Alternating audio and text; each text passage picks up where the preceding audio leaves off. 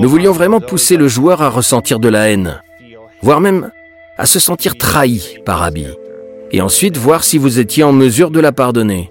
C'était notre défi. Pour le premier jeu, notre vision était que si le joueur n'aimait pas Ellie comme un membre de sa famille, nous avions échoué. Pour ce deuxième volet, si le joueur ne change pas d'avis sur Abby au cours du jeu et ne comprend pas ses motivations, alors nous avons échoué. C'est la même idée. Papa? C'est elle. On y va. Elle a pas l'air bien. Non, elle souffre. Eh, merde. Abby.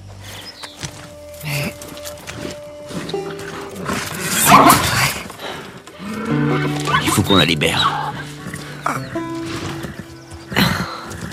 Tout va bien, du calme. T'en fais pas. Elle va pas te faire de mal. Je vais la tenir, D'accord. ok Doucement. Doc, vous êtes là? Par ici, Owen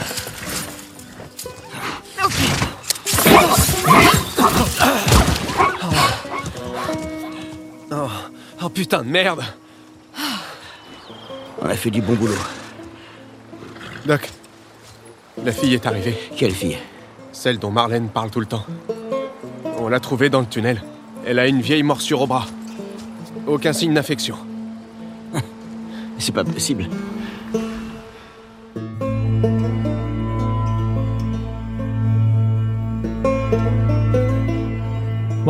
Bienvenue dans le podcast officiel de The Last of Us. Je suis Christian Spicer. Dans le dernier épisode, nous avons évoqué les trois jours passés par Ellie à Seattle et sa traque des membres du WLF. Aujourd'hui, nous allons parler de l'autre protagoniste du jeu. Si vous avez évité tous les spoilers jusqu'ici et que vous ne voulez pas en savoir plus sur ce personnage, arrêtez d'écouter. Dans le cas contraire, restez avec nous afin d'en savoir plus sur Abby, incarnée avec brio par l'incroyable Laura Bailey. Il va y avoir des spoilers, donc si vous n'avez pas encore terminé le jeu, vous nous écoutez à vos risques et périls. À la base, le joueur devait incarner Abby pendant un long moment. Et dans notre première version du jeu, elle rejoignait la communauté de Jackson. Nous avions cette vision d'un jeu en monde ouvert, avec plusieurs régions. Notre idée était de vous faire contrôler Abby à Jackson sans savoir qui elle est, sans connaître son passé. Et Joël la prend sous son aile. On pouvait voir les nombreuses affinités entre ces deux personnages, tandis que Joël et Ellie se disputent et s'éloignent. Et vous deviez jouer avec Abby pendant de nombreuses heures avant d'atteindre ce point culminant où le personnage dont vous étiez si proche trahit Joël et le tue de façon horrible. À nouveau, l'idée était de jouer sur l'empathie que le joueur ressent pour ce personnage qu'il croit connaître, pour finalement réaliser qu'il avait tort.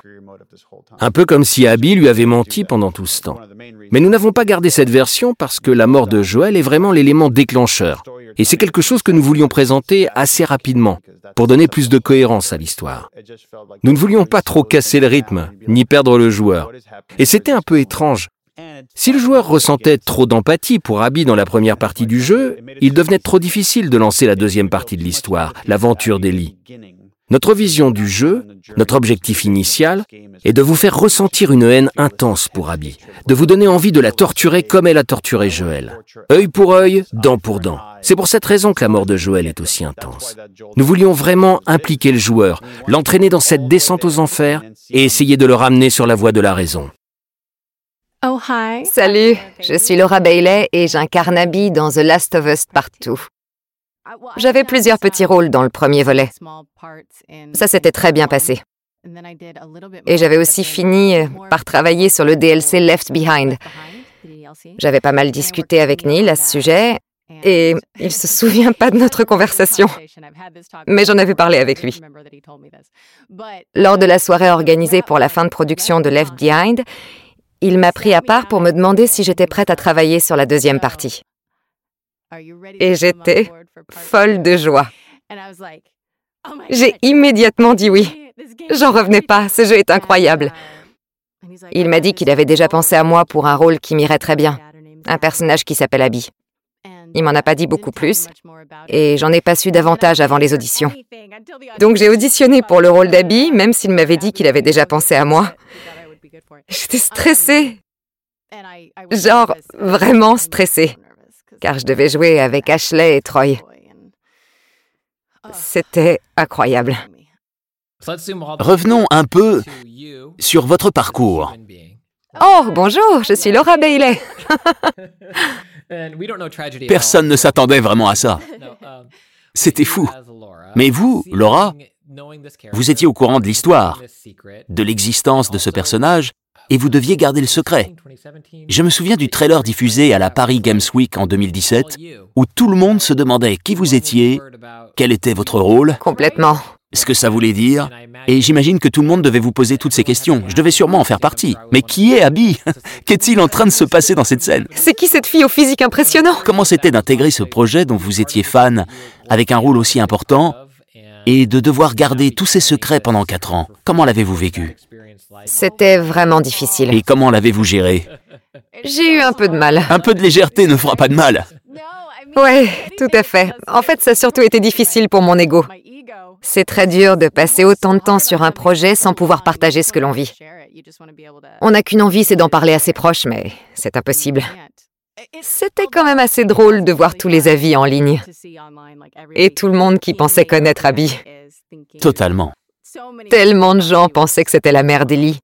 Vraiment tout le monde. Donc c'était amusant de connaître la vérité. Vous savez, j'aime pas les rôles trop prévisibles, auxquels tout le monde s'attend. On veut toujours ajouter une part de soi au personnage que l'on incarne. Et j'ai l'impression que si le joueur ne se sent pas tiraillé à la fin du jeu, j'ai pas bien fait mon travail. Mais elle a tort, tu sais. T'es quelqu'un de bien. Tu me connais pas. J'en sais assez. C'est un énorme défi en matière d'écriture, le fait de prendre un personnage et de le rendre le plus antipathique possible pour le joueur. Toucher le fond avant de lui redonner un certain capital sympathie. Inciter le joueur à le pardonner. C'est incroyablement excitant. Et ce n'est jamais tout blanc ou tout noir. Bien sûr, Abby a de nombreux défauts. Tuer Joël ne lui a pas permis de tourner la page. Elle est brouillée avec la plupart des gens qu'elle connaît. Les conséquences de cette traque, de ce meurtre, de cette incapacité à tourner la page sont énormes. Nous voulions vraiment mettre en avant les conséquences de toute cette violence et nous avons poussé dans cette direction. Le joueur déteste Abby et en plus nous vous montrons de façon très honnête que la plupart de ses camarades ne sont plus vraiment de son côté non plus. Elle est têtue, elle ne cherche pas à se racheter ou plutôt elle croit simplement pouvoir revenir à sa vie d'avant. Joël Miller. T'es qui toi? Devine.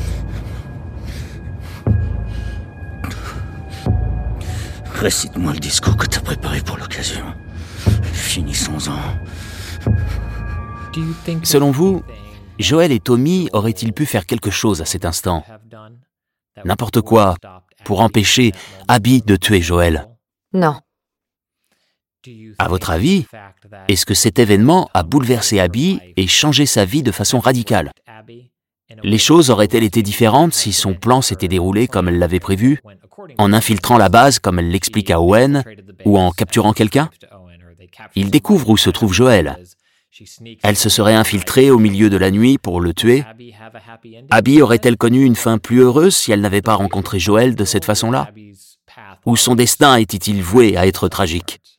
Euh, Je pense que même si les choses s'étaient passées comme prévu, et vous savez, ses interactions avec Joël et Tommy n'étaient pas particulièrement positives. Je pense qu'elle aurait de toute façon réalisé que ce meurtre ne change rien. Je pense qu'on ne retrouve jamais la paix après avoir vécu ce genre de tragédie.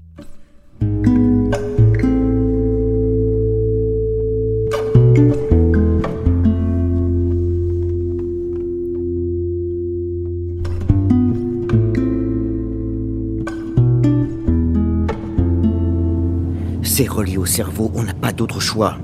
Il doit y avoir un autre moyen. On ne peut pas prélever le spécimen sans détruire l'hôte.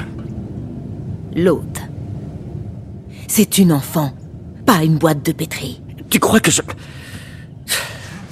J'ai conscience de ce qu'on doit faire. Tu veux parler de la tuer, non?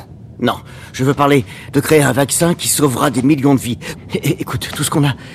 Tout ce qu'on a pu faire, tous ces sacrifices, toutes ces atrocités, tout ça serait justifié par cette seule action.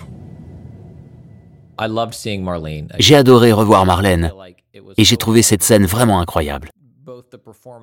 Le jeu des acteurs était très fort et j'imagine que ça s'est ressenti lors du tournage.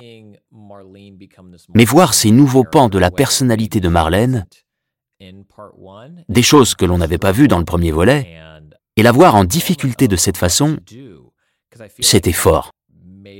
J'ai l'impression que ça a encore apporté une touche de complexité à l'intrigue. Je suis curieux.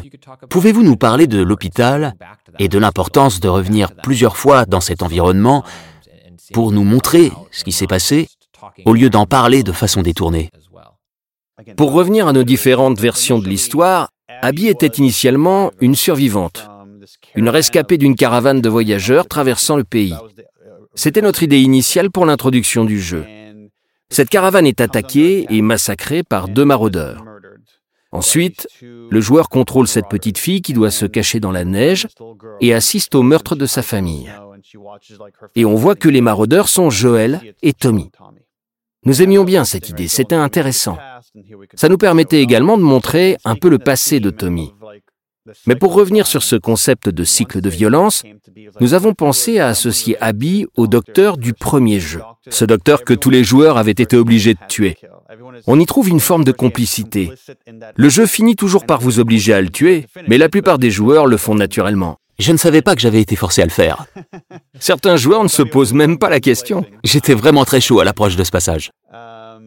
Donc nous avons décidé de reprendre ce personnage auquel nous n'avions même pas donné de nom dans le premier jeu, je crois. Et nous avons décidé d'étoffer son histoire. Les médecins adhèrent à un code de déontologie. Et ce docteur était sur le point de rompre son serment pour opérer Ellie, dans l'espoir de sauver des millions de personnes. Nous voulions développer son histoire et montrer la dualité de la situation. Notre objectif était avant tout de montrer sa relation avec Abby, mais aussi de montrer son côté humain et sa façon d'appréhender cette opération. Il ne suit pas les règles. Et tout à coup, il devient beaucoup plus intéressant. Il y a ce passage dans le premier volet. Je me souviens plus vraiment des mots utilisés par Marlène sur notre chirurgien en chef. Apparemment, il n'existe aucun moyen d'extraire le parasite sans éliminer son hôte. En d'autres termes, on va devoir tuer cette gamine. On sent qu'elle n'est pas à l'aise avec la situation. Ils lui ont parlé de l'opération, mais elle n'a pas vraiment son mot à dire. J'ai beaucoup réfléchi à cet échange entre eux, à ce qu'ils ont pu se dire. Et j'avais vraiment envie de présenter cette conversation aux joueurs. C'était notre opportunité de développer le personnage de Marlène et de montrer son ressenti sur cette décision compliquée. C'est pas comme si le docteur était prêt à tuer cette gamine de 14 ans sans se poser de questions. Il a vraiment eu du mal avec cette décision. Et Marlène lui pose la question la plus difficile qui soit. Si on parlait de ta fille. Et si c'était Abby? Qu'est-ce que tu ferais? Et il ne répond pas. Et Abby lui évite d'avoir à le faire en entrant dans la pièce. Mais on le voit bien à la fin quand Abby lui dit ⁇ Si c'était moi, je voudrais que tu le fasses ⁇ Il ne répond pas non plus. Abby. Je t'ai apporté à manger. Merci, ma chérie. Écoute, Marlène. Fais-le.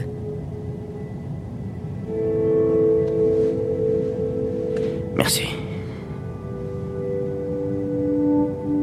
Je vais prévenir Joël. Pourquoi?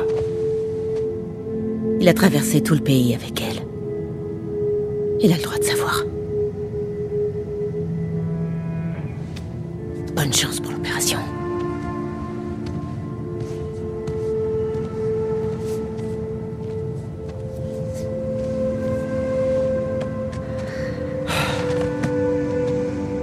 T'as pris la bonne décision.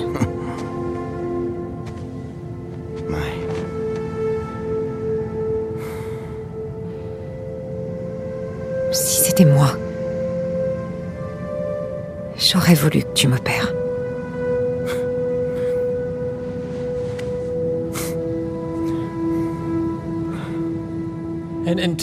Et ça a été une vraie révélation pour moi. Mais voir Marlène sur le point d'aller avertir Joël, c'est d'autant plus marquant lorsqu'on connaît le reste de l'histoire. Et on connaît l'histoire si on a terminé le premier jeu. Mais assister à cette scène apporte vraiment quelque chose en plus. Je ne sais pas si c'est de la sympathie ou de l'empathie, mais on voit vraiment cette envie chez elle de faire ce qui est juste. Mais, bon sang, on se pose beaucoup de questions. Si elle n'avait pas de cœur, oui. Si elle n'en avait rien à faire, oui. Elle lui logerait une balle dans la tête sans se poser de questions. Mais on retrouve ici cette idée que chaque action a des conséquences dans ce monde.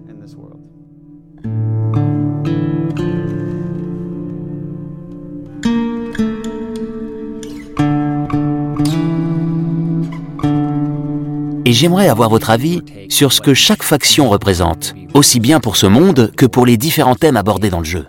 Bien sûr. Je crois que les deux camps essaient d'arriver au même résultat, mais avec des méthodes différentes.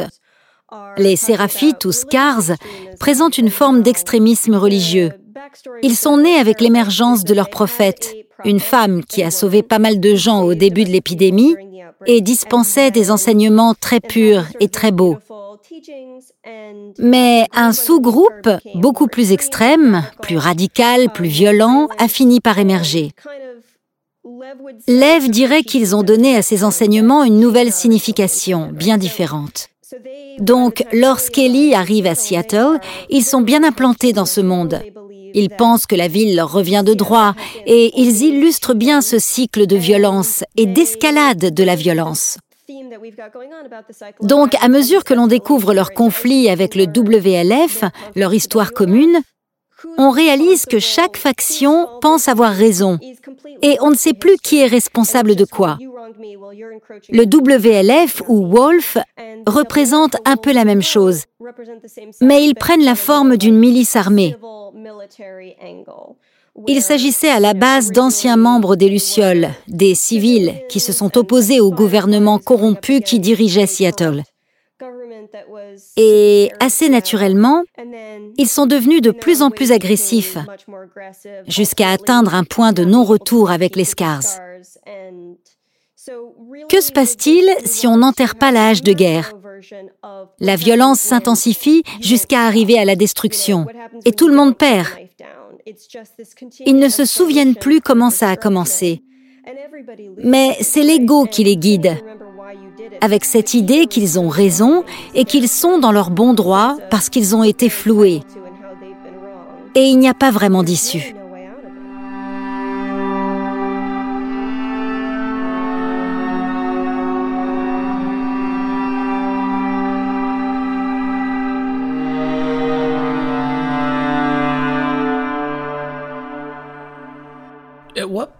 Je ne sais pas s'il s'agit du bon terme, mais selon vous, à quel moment le joueur s'attache-t-il vraiment à Abby Si l'on suit la chronologie du jeu, l'élément déclencheur pour Abby est le temps qu'elle passe avec les enfants. Ce moment à la fin de l'acte 1 où elle accepte d'aller les chercher, de s'occuper d'eux et de les emmener à l'aquarium. Selon moi, c'est son premier geste vraiment désintéressé dans le jeu. Et c'est peut-être à ce moment-là que les joueurs ont le sentiment, pour la première fois, qu'elle mérite un peu plus de considération. Ces gamins seraient morts sans elle, et il faut lui accorder un peu de crédit pour ça. J'ai l'impression que ça ouvre inévitablement vers ce moment tragique où Abby se démène pour sauver Yara. Que cette visite à l'hôpital, et éventuellement vers l'épicentre, ou du moins l'épicentre de Seattle, est une composante essentielle de ces trois jours là-bas. Oui, oui, nous avions pensé très tôt à ce passage dans l'hôpital, et nous l'avons gardé. Nous voulions vraiment que le joueur aime ce personnage, car ce gamin, Lev, est à l'origine de tellement de choses, souvent sans le vouloir, et nous voulions que le joueur comprenne ses motivations. Notre but est de vous donner envie de le protéger. Le jeu suit une mécanique assez simple. Vous obtenez quelques infos sur un personnage pour forger votre opinion et nous vous expliquons ensuite son histoire et ses motivations. Ce gosse s'est enfui pour échapper à cet environnement ultra-religieux. Et même s'il a rasé sa tête et entraîné sa sœur dans cette voie dangereuse, nous voulons vous faire comprendre tout l'amour, l'espoir et la naïveté qui l'entourent. Je suis Ian Alexander et je joue Lev dans The Last of Us Partout. Vous savez, je travaille sur ce jeu depuis que j'ai 16 ans. J'en ai 19 aujourd'hui. J'ai beaucoup changé et je sais que ma voix a beaucoup changé par rapport à ce qu'on peut entendre dans le jeu. Je me sens incroyablement chanceux d'avoir eu cette opportunité de grandir et d'incarner un personnage à la fois brut, vulnérable, sensible et fort. J'ai énormément appris et c'est une expérience incroyable qui a changé ma vie. Comment avez-vous réussi à trouver une forme d'équilibre entre les sentiments d'un véritable adolescent et l'évolution de Lev, qui grandit dans un environnement où il doit avant tout chercher à survivre euh, Vous savez, Lev a dû apprendre à grandir vite très vite à cause de tous les traumatismes qu'il a vécu et vit encore au quotidien. Et c'est un peu la même chose pour les enfants qui grandissent aujourd'hui dans des pays ravagés par la guerre. Ils n'ont pas le temps d'être des enfants quand la priorité est d'échapper aux soldats pour sauver leur propre vie. On retrouve chez Lev ce côté de combattant aguerri, déjà endurci, un peu mauvais garçon, qui a souvent envie de se battre. Mais ça reste un gamin, et il a toujours ce côté sensible, innocent et naïf. S'il pose autant de questions à Abby, c'est parce qu'il est curieux et qu'il connaît pas grand-chose du monde qui les entoure, car il a grandi dans un environnement très protégé. Le seul truc, c'est, c'est qu'il sait tuer des gens. On est des milliers, je te signale. Tu les connais tous, les scars? Arrête de nous appeler les scars. Ouais. C'est les scars qu'on construit ça? Les séraphites. Ouais, c'est, c'est ce que j'allais dire. C'est plutôt cool. Ça veut dire quoi, cool?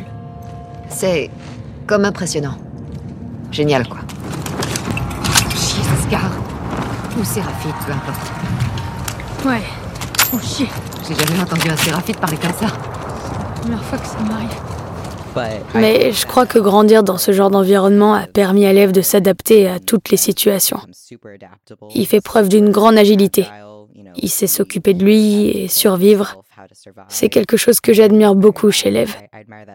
Quand j'avais 13 ans, j'étais très loin de ça. Un gamin normal sans aucune idée de ce qu'il faisait. Je crois que je trouve aucun point de comparaison entre Lev et l'enfant que j'étais à 13 ans. J'aurais plus tendance à me retrouver dans son personnage maintenant, avec quelques années de plus, parce qu'il est incroyablement mûr et adulte pour son âge.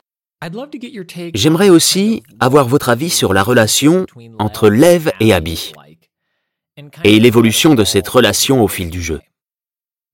Euh, j'ai vraiment le sentiment que Lev et Abby s'apportent une forme d'équilibre mutuel qui rappelle la connexion entre Ellie et Joël. Ce personnage guerrier, endurci et un peu bourru, et cet autre personnage, plus jeune et plus innocent, mais enhardi et endurci par ce qu'il a vécu, qui arrive et change sa vision de la vie et, et l'aide à être plus optimiste et à retrouver l'espoir. Et le plus vieux des deux qui aide le plus jeune à grandir, à mieux appréhender ce monde et à se protéger et lui ouvre de nouvelles perspectives. J'aime beaucoup la façon dont ils évoluent ensemble. L'arc narratif qui unit Lev et Abby et la façon dont ils dépassent les préjugés qu'ils ont l'un et l'autre. Le fait qu'on leur ait appris toute leur vie qu'ils étaient dans, dans deux factions ennemies. Les soldats du WLF sont considérés comme l'ennemi. Ils se battent et se jugent, ils ont tous ces préjugés après avoir passé toute une vie à se détester. Mais ils finissent par passer outre et devenir amis. Et c'est très beau de voir que deux personnages au parcours très différents, qui ont eu des expériences diamétralement opposées, peuvent avoir assez de points communs pour prendre les armes ensemble et se soutenir mutuellement. On a réussi. Tu es gros démon. Ouais, on l'a eu. On y va. Et Pouvez-vous nous parler du rapport de Lev à la religion? Les hésitations et les doutes qu'il peut avoir et ce qui a motivé ses décisions euh, Les séraphites ont cette vision très restrictive des genres. Les femmes doivent avoir une certaine apparence, les hommes doivent avoir une certaine apparence, tout le monde doit porter la tenue traditionnelle. Ils ont leurs traditions, leurs croyances. C'est peut-être un peu fort, mais ils ressemblent sur beaucoup de points à une secte religieuse. Et c'est quelque chose que j'ai un peu vécu en grandissant, avec une religion très conservatrice et restrictive. Donc, j'ai connu une expérience similaire à celle de Lev, qui doit s'émanciper et prendre ses distances avec cette éducation. Il cherche à déterminer sa propre identité. Il peut plus supporter de vivre dans le mensonge. Et il va jusqu'à risquer la mort, mettant ses proches en danger pour ne plus avoir à se mentir, ne plus voiler la face. Il finit par se raser la tête et ça donne lieu à cette scène très très forte selon moi, dans laquelle Abby lui demande s'il veut en parler. Euh, T'as entendu comment ils m'ont appelé? Ouais. Tu veux pas me poser de questions? Est-ce que tu veux que je te pose des questions? Non. Ok. Et au final, il n'en parle pas vraiment. C'est un sujet très personnel pour Lev. Il est certainement en train d'accepter cette remise en question de sa foi que j'ai également vécu. Et il se demande quel sens donner à sa vie tout en démêlant le vrai du faux. Et comment aller de l'avant alors que tous ceux qu'il aimait se sont retournés contre lui parce qu'il cherche simplement à être heureux, à être fidèle à ses principes. Je crois que Lev est vraiment tiraillé. C'est un combat pour lui. Il finit par réaliser qu'il doit simplement faire passer sa vie et celle de ses proches avant tout le reste. Lorsqu'il retourne chercher sa mère, les choses se passent pas comme il l'avait espéré. J'ai juste essayé de lui parler. J'essayais de lui faire comprendre, mais elle. Elle n'arrêtait pas de crier. C'est un moment très dur pour lui. Il y a cette rupture où il réalise qu'il ne peut pas sauver tout le monde.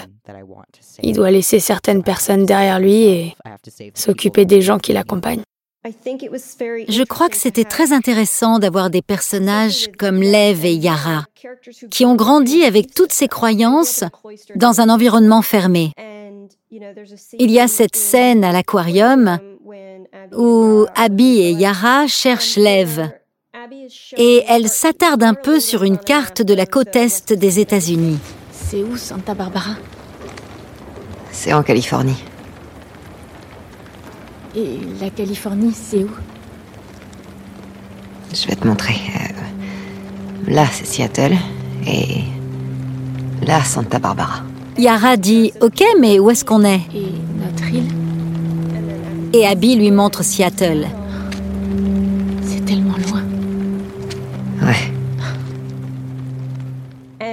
C'est la première fois que Yara réalise à quel point le monde est vaste. Elle n'a aucune idée de ce qui se trouve à l'extérieur de Seattle. Elle n'imagine même pas tous les endroits qu'Abby a pu visiter.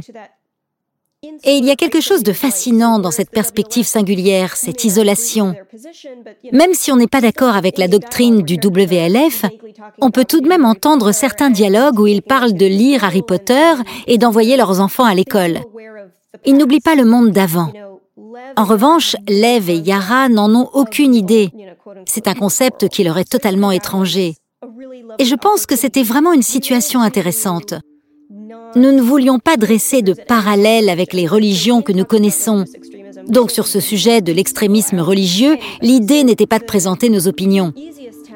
Je crois que la solution la plus simple pour nous, c'était de créer une religion qui semblait vraiment crédible dans ce nouveau monde, qui montre l'évolution possible d'une religion à mesure que les générations se l'approprient et interprètent ses préceptes originels, allant parfois jusqu'à les corrompre.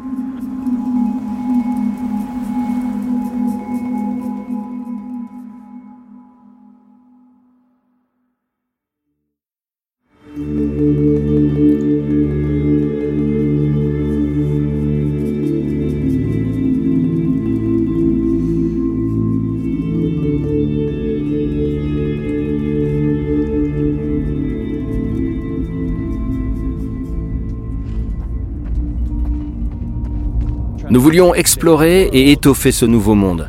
Et nous avons beaucoup réfléchi à l'image que nous voulions donner de l'épicentre. Abby se rend au sous-sol de l'hôpital, l'un des premiers lieux à avoir été infecté. C'est quoi ce bordel? Et nous avions envie de créer un personnage comme le boss hybride.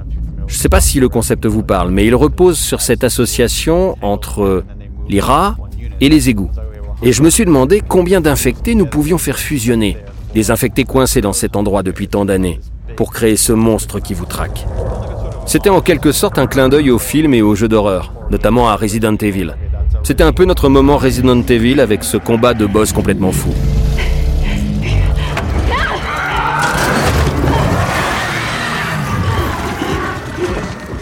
Mais nous n'avons pas oublié l'histoire du jeu. C'est un nouveau rappel du monde dans lequel ils vivent, de cette pression constante exercée sur les vivants. La mort est partout. Comment y échapper? Comment trouver un semblant de normalité lorsque ce genre d'abomination existe? C'était important de laisser le joueur découvrir et ressentir cette tension dans son intégralité. Mais alors, pourquoi était-ce si important d'avoir ce combat un peu étrange entre Abby et cette créature dans cet endroit si cloisonné? Qu'est-ce que ça dit sur l'expérience proposée et sur ce que le joueur vit? Nous sommes partis d'une structure narrative assez classique, avec un personnage qui a un objectif et qui cherche le moyen le plus simple d'y arriver. Et nous avons cherché à le confronter à des défis de plus en plus relevés, pour montrer sa volonté, sa force de caractère et sa propension à sortir de sa zone de confort pour y arriver. En prenant l'exemple d'Abby, elle a décidé qu'elle devait sauver ses gamins à n'importe quel prix. C'est sa chance de se racheter. Elle a pris cette décision et Yara est sur le point de mourir, le bras cassé. Et Abby se sent peut-être coupable de ne pas l'avoir amenée ici plus tôt. Il n'y a plus une minute à perdre pour la sauver. Nous avons décidé de créer ces rues inondées qui constituent le premier obstacle pour Abby. Ensuite, elle doit enchaîner plusieurs sauts dangereux. Puis désinfecter l'attaque et elle doit les repousser. Elle doit prendre de la hauteur et surmonter sa peur du vide pour avancer. Évite juste de regarder en bas. Ensuite, elle doit mentir et trahir son propre groupe pour récupérer les médicaments. J'ai besoin d'équipement médical. Je fais un boulot pour Isaac. On doit apporter tout ce matériel à Isaac. Qu'est-ce qu'il lui faut? Euh. Je peux pas vous le dire.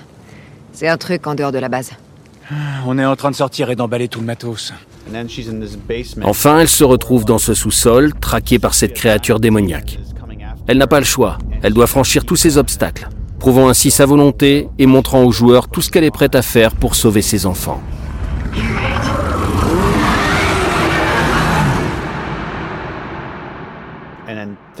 Cependant, la situation ne fait qu'empirer à mesure qu'elle avance.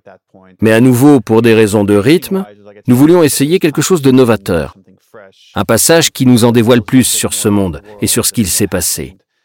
Cette introduction du boss hybride a répondu à nos besoins et nous a permis d'atteindre ce moment très fort, avec un combat très gratifiant, dont Abby ressort en ayant l'assurance qu'elle va sauver cette gamine, que tout va bien se passer.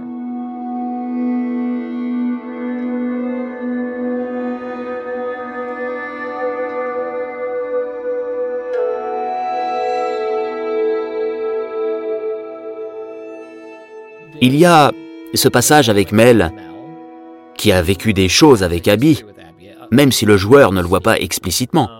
Mais on voit son ressenti sur la situation entre Abby et Owen. Ils ont vécu beaucoup de choses, même si on ne voit pas tout. Et le plus sérieusement du monde, Mel regarde Abby droit dans les yeux et lui dit que ce n'est qu'une ordure, qu'elle a toujours été une ordure et qu'elle en sera toujours une. J'ai l'impression qu'Abby a vraiment marqué le coup. Mais est-ce vraiment une ordure? Oui. Je pense. Je pense qu'elle s'est jamais posé la question. Son seul objectif dans la vie était de se venger, de retrouver le meurtrier de son père. Pendant des années, elle a pensé qu'à ça, et ses relations avec les autres en ont vraiment souffert. Et je pense que si Abby le vit aussi mal à ce moment-là, c'est parce qu'elle le sait déjà. Elle a elle a déjà réalisé qu'elle avait fait des choses horribles.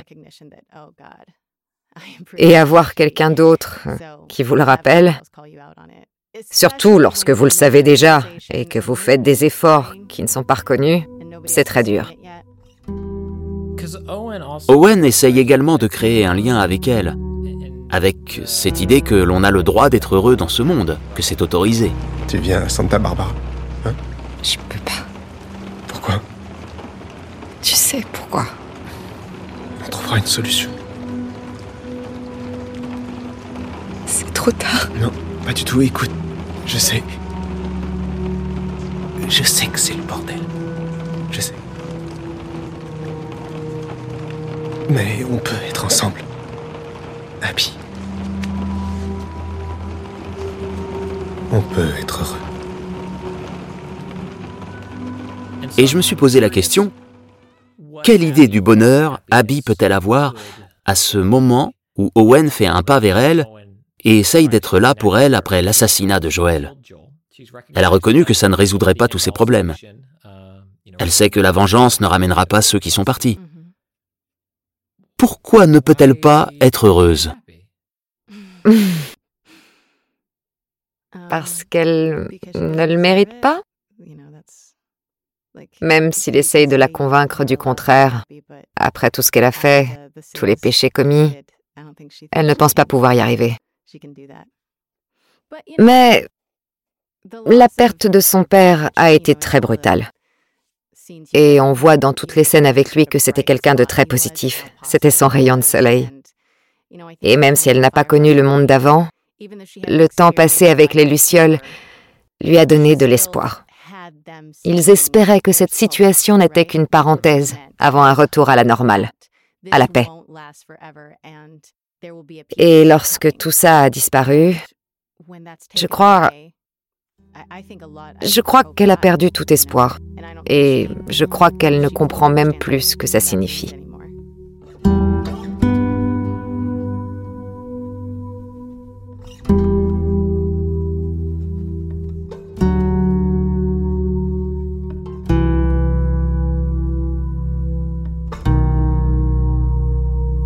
Cette notion de stress post-traumatique joue un rôle de fil conducteur tout au long du jeu et je crois que ça touche aussi bien Abby qu'Ellie. Elles ont toutes les deux vécu des événements traumatisants. Et je crois que leur comportement montre clairement les conséquences qu'un traumatisme peut avoir s'il n'est pas traité. C'est un sujet de société très sérieux. Et je n'irai jamais jusqu'à comparer notre performance en tant qu'acteur à ce que les gens vivent dans la vraie vie, à leur traumatisme. Ce serait pas juste. Mais je crois que c'est très important d'en parler.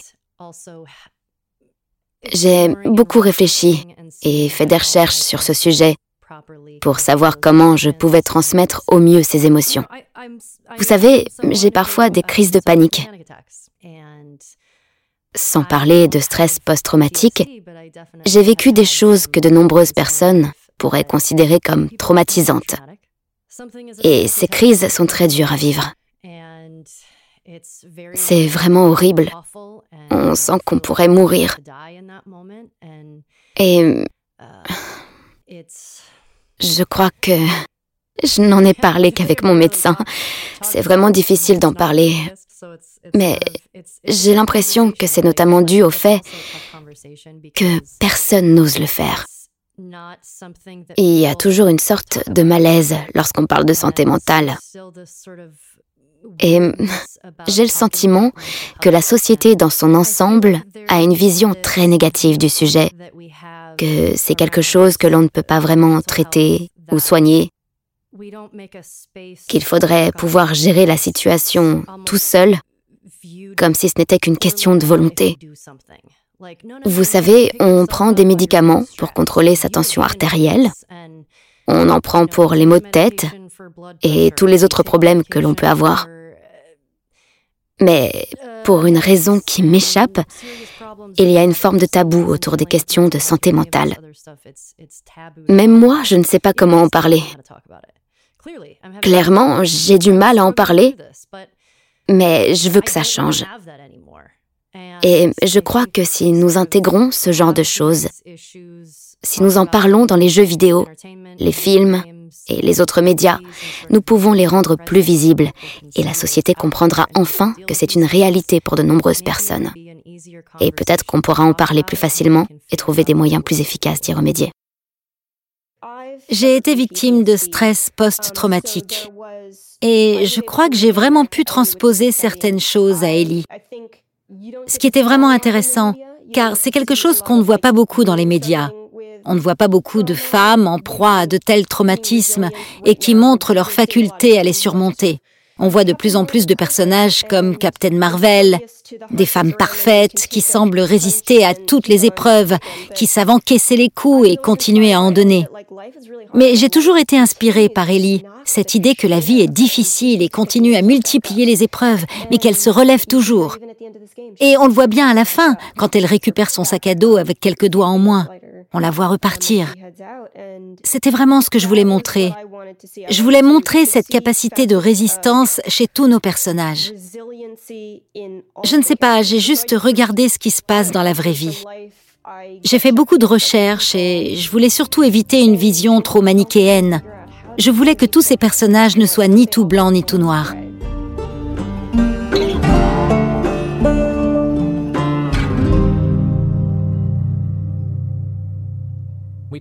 Nous en avons parlé avec Hailey. et nous avons parlé de stress post-traumatique et de la vision très juste du jeu à ce sujet. Je suis curieux. En tant qu'actrice, comment faites-vous pour débloquer toutes ces émotions et revenir à quelque chose de plus normal? Avec cette idée d'évoluer dans un monde brutal et le fait qu'Abby soit remise en question par ses compagnons? Comment faites-vous pour alterner entre les différentes facettes d'Abby C'est quelque chose qui reste ancré. Je crois que dans ce nouveau monde, c'est impossible de faire autrement. Tout le monde doit être capable de retirer instantanément sa casquette de tueur pour continuer à vivre sa vie.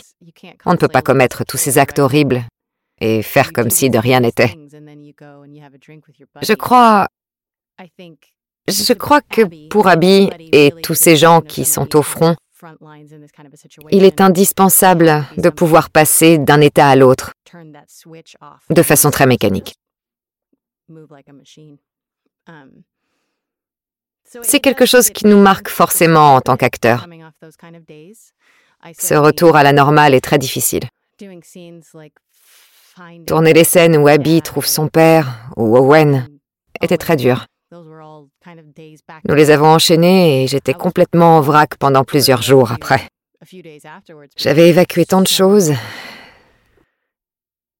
tant d'émotions, qu'à un moment, mon corps ne comprenait plus que c'était un rôle. On crée ces émotions et elles restent en nous. Il faut juste trouver un moyen de les gérer et attendre qu'elles repartent. Toujours sur cette idée de trouver une forme d'humanité et de stress post-traumatique.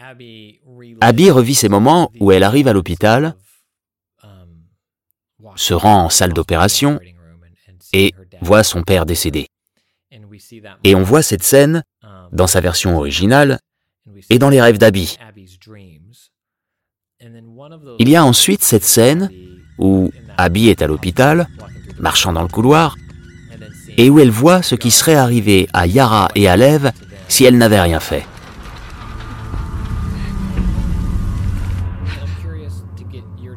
Que pensez-vous de sa décision de les sauver?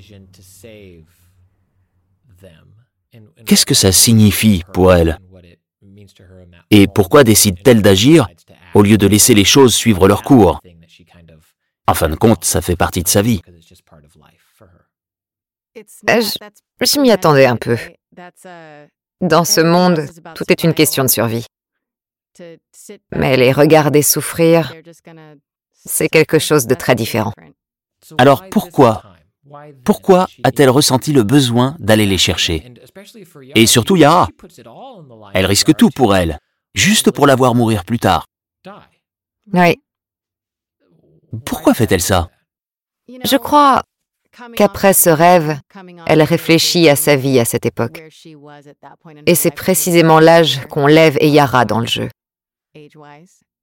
Et elle réalise tout ce qu'elle a fait, les horribles choses qu'elle a faites, et tout ce qu'il s'est passé avec Owen.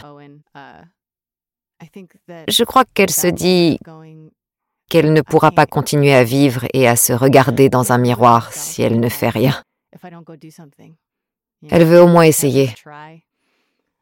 Et c'est un véritable tournant pour Abby. Selon vous, a-t-elle réussi? Oui. Oui. Je le crois. Euh, oui. Et je crois qu'elle réalise que tout ça a un coût. Vous savez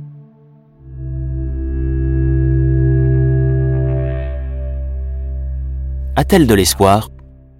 Abby a-t-elle encore de l'espoir? Oui. Oui, il y a de l'espoir. Euh, ce qui est fou, c'est qu'on voit Ellie revivre tout ce qu'Abby a vécu. Avant, elle n'aurait pas réalisé que tout était sa faute. Elle aurait blâmé Joël ou Owen pour la grossesse de Mel. Elle aurait blâmé Ellie qui n'aurait pas dû la suivre alors qu'elle a eu la vie sauve. Et elle finit par réaliser qu'elle est à l'origine de tout ça, que tout découle de ses actions, que c'est elle qui a tout déclenché. Et elle essaye d'être en paix avec tout ça. Si c'est possible. Je crois que l'Ève l'aide à comprendre que ce n'est pas une fatalité, qu'elle peut se racheter de différentes façons. Et c'est ce qui le rend si important, si important pour elle. Elle réalise qu'elle peut se racheter en protégeant ce gosse. Elle est morte. C'est pas vrai, elle est morte. Lève, allez C'était ton putain de groupe. C'est toi, mon groupe Écoute-moi. Il va falloir qu'on se batte pour s'en sortir, ok? Et ensuite, il faut que tu nous mènes au bateau. On laissera personne nous arrêter. Ok? Ok. D'accord. Suis-moi.